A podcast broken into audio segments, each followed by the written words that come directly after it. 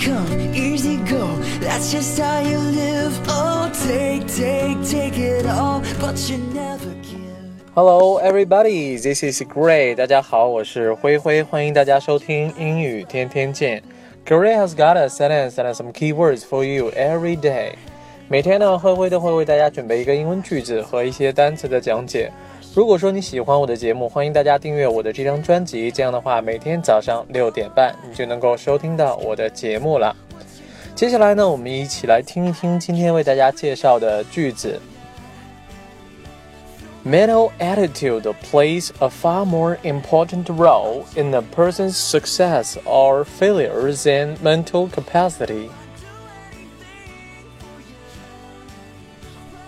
One more time.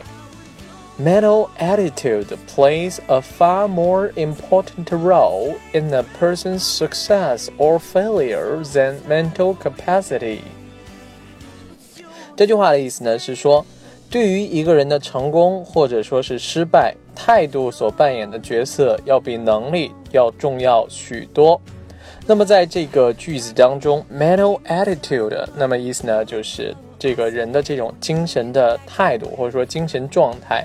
Plays a far more important role。那么扮演的这个角色呢，要比 mental capacity 要更加的这个重要。那么 far 呢，在这儿呢，并不是表示这种距离上的这种远呐、它实际上是来修饰 more important，那么表示要重要的多。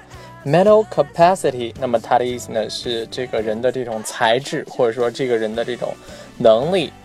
Success 是成功的意思，而 failure 是失败的意思。接下来呢，我们来做单词的讲解。首先呢，我们来讲一下 mental，M-E-N-T-A-L，mental。那 mental 呢，作为形容词，首先呢，它可以表示心理的，或者说是精神上的。我们来举一个例子：长期处在高压情况下呢，会影响身心两方面的健康。Being under intensive stress for a long time can affect both physical and mental health. One more time. Being under intensive stress for a long time can affect both physical and mental health. 在这个句子当中呢，intensive，i n t e n s i v e，intensive，那么它的意思呢是这种强烈的意思。intensive stress 意思呢就是高压的意思。Being under intensive stress for a long time，那么长期呢处在这种高压的环境下边，can affect a f f e c t affect，那么它的意思呢是影响的意思。 Physical health，也就是我们俗称的这种身体上的这种健康，而 mental health 表示这种心理上的这种健康。我们再来举一个例子，培养一种积极的心理态度会让人受益匪浅。Cultivating a positive mental attitude towards yourself can reap tremendous benefits. One more time. Cultivating a positive mental attitude towards yourself can reap tremendous benefits. 那么在这个句子当中呢，第一个单词 cultivate，c u l t i v a t e，cultivate，那么它的意思呢是培养的意思。Cultivating a positive mental attitude，意思呢就是培养一种积极的心理态度， 会让人受益匪浅。reap tremendous benefits. reap r e a p，那么它的意思呢是收获的意思。reap tremendous benefits，那么 benefit，那么它的意思呢是益处的意思。而这个 tremendous，我们在昨天的节目当中呢有这个单词，意思呢是极大的。tremendous benefits，意思呢就是非常非常多的益处，或者说非常非常多的好处。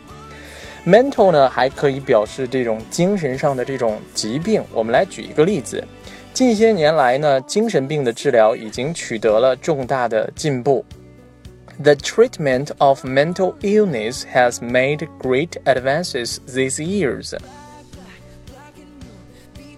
One more time.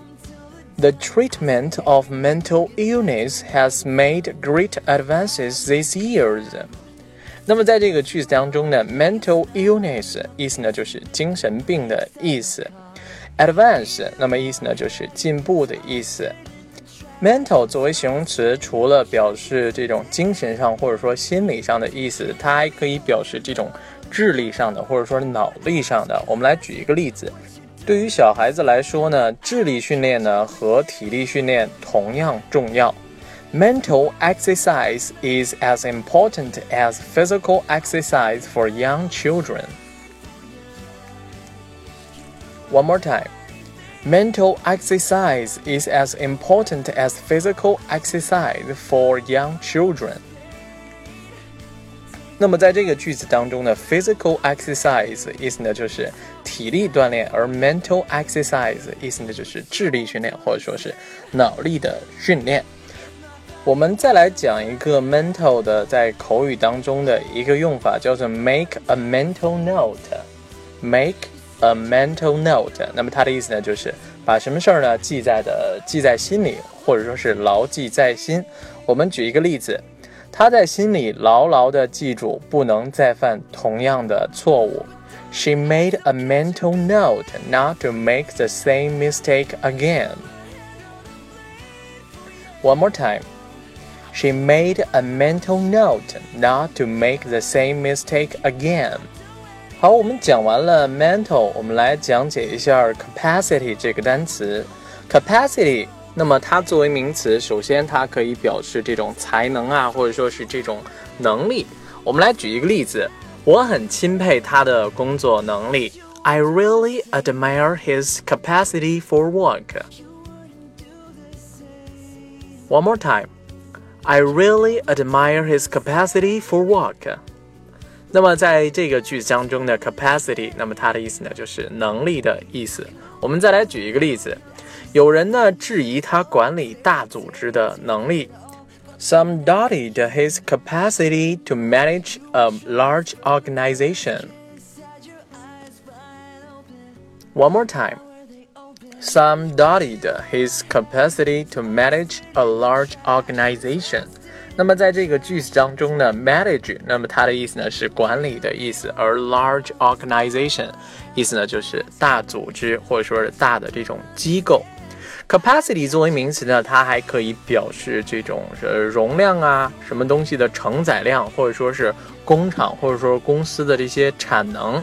我们分别来举一个例子，面包厂呢为了赶上最后的工期，正在满负荷生产。Bread factories are working at full capacity to meet the deadline.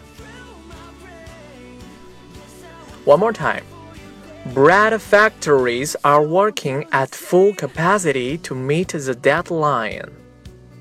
那么在这个句子当中呢，work at full capacity 意思呢就是满负荷的生产，就是用他们最高的产能再去生产。而 meet the deadline 意思呢就是赶最后的工期，因为 deadline 意思呢是截止时间。我们再来举一个例子，这家医院的产房呢全部都已经住满了。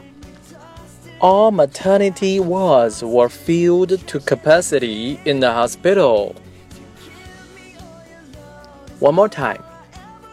All maternity wards were filled to capacity in the hospital. 在这个句子当中呢，maternity，那么它的意思呢是产妇的，或者说是妇产科的。maternity wards，W A R D ward，那么它的意思呢就是这个病房的意思。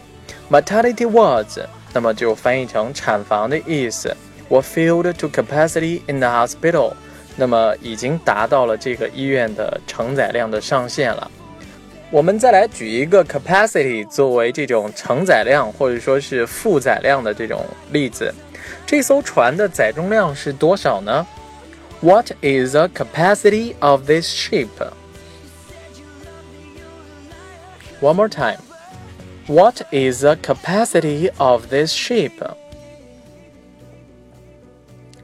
那么在这个句子当中呢，capacity 意思呢就是载重量或者说是承载量的意思。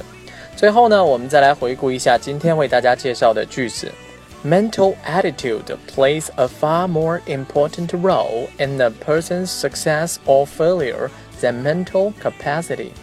对于一个人的成功或者说是失败，态度所扮演的角色呢，要比能力重要的多。好了，我们今天的节目到这里就全部结束了，感谢大家的收听，我们明天再见，拜拜。